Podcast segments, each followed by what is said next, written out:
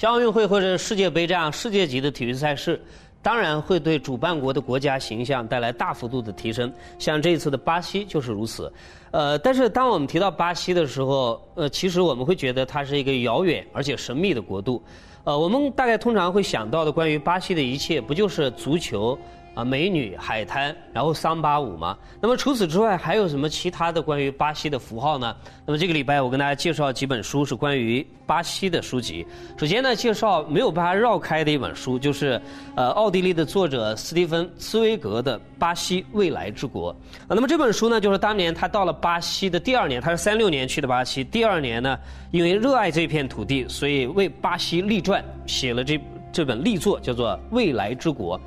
呃，那么三六年他刚到巴西的时候，他是什么状态呢？他在这边啊，有序言里面讲到，他说：“对于巴西，我曾经像一般的美国人或者欧洲人，有着十分自负的想法。如今回想起来，当时的想法大致如下：巴西不过是南美随便一个国家，同其他国家没有分别，气候炎热，疾病肆虐，政局不稳，财政溃败，行政无序。”仅在沿海城市有少许的文明，但是风景绚丽，有诸多未知的可能。我相信，直到今天，我们提起巴西，可能还会有这样的印象，或者这样的想象。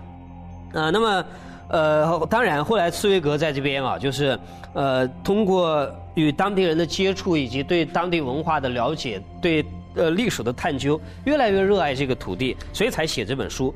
那么在这本书当中呢？他首先探究关于巴西的历史。那我们知道，巴西呢，它是一五零零年的时候啊，葡萄牙人第一次发现。那所以最早它是作为葡萄牙的殖民地，被纳入到全世界的版图里面。那么后来呢，经过历届的威权政治，所以它基本上活的是非常呃糟糕的。呃，尤其加上经济的衰败，或者是经济从来都没有发达过。呃，基本上它的这个经济的支柱。产业非常单一，比如说曾经做过巴西的支柱产业的，最早是巴西木，巴西木材。那之所以我们把巴西这个国家叫巴西，就是因为巴西木这种植物的原因，这个树的原因，所以才把它叫巴西。那么后来扮演它的经济支柱产业的，比如说有有棉花、有咖啡、有烟草，还有蔗糖啊。我们知道，在西方世界啊，它对甜味的认识，在蔗糖之前。就只来自于蜂蜜。有了蔗糖之后，哎，才发现这个甜味不一样啊，层次很丰富，而且更加便宜。所以就是因为这样的原因呢，才让大家开始注意到巴西这个国家。但是毕竟，呃，太单一了，而且你会发现巴西的这种经济的结构啊，是不断的变化的，不断的动荡的。今天是棉花，到了明天变成了橡胶。然后又又变成了金矿，又变成了木材，又变成了其他的什么东西，不像其他的国家，基本上其他的国家是这样，它比较稳定，要么就是交通业，要么就是重工业，啊，要么呢就是呃畜牧业，要么呢就是农业，它相对来讲比较固定。巴西就是来来回回换，所以它很难发展起来。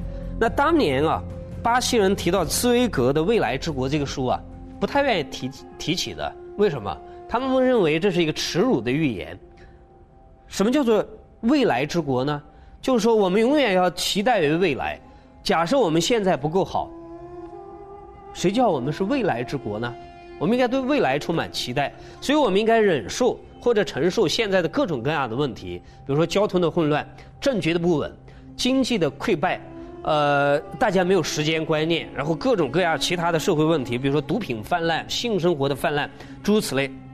那么，呃，大家承受的时间久了，也会问未来到底有多远？未来到底是多远以后的将来？好在现在也许有一点变化，所以我跟大家介绍另外一本书——罗伟林的《赤道之南：巴西的星星与光芒》。在这本书当中啊，你就可以看到，也许对于巴西来讲，未来终于来。什么意思？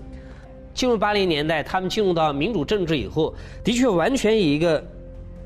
全新的形象向全世界展现他们的风采，比如说这次的世界杯，啊，他们就讲，全世界应该做好准备，我们来了，而且我们作为一个强国的形象，告诉全世界我们来了。加上二零一六年要办举主办奥运会，呃，相信全世界的目光都将投向这样的一个，呃重新崛起的大国。我们知道现在的巴西它是全球的第八大经济实体，金砖四国的排名第一位。金砖四国，巴西、中国、俄罗斯、印度这四个国家，你看英文的呃金砖四国的讲法哈，第一个字母就来自于巴西这个国家的名称嘛，对不对？所以巴西当然有很多的变化。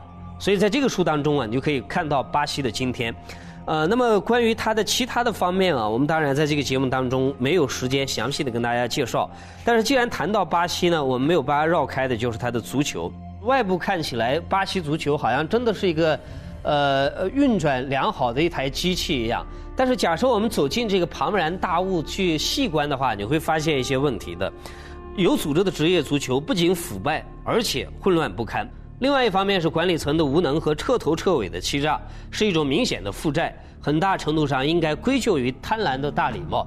呃，所以表面上看上去他们处于霸主的地位，但是其实关于巴西的足球啊，也是有非常多的问题的。呃，不但是足球如此，其实呢，还有很多巴西的方方面面的问题。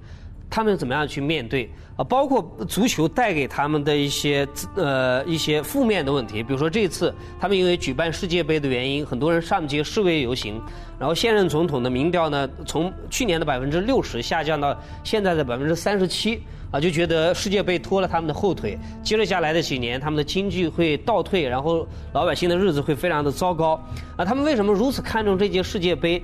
呃呃，假设他们输掉，他们怎么样承受？所有这些问题呢，欢迎大家关注我们明天的节目，我们明天再跟大家细聊。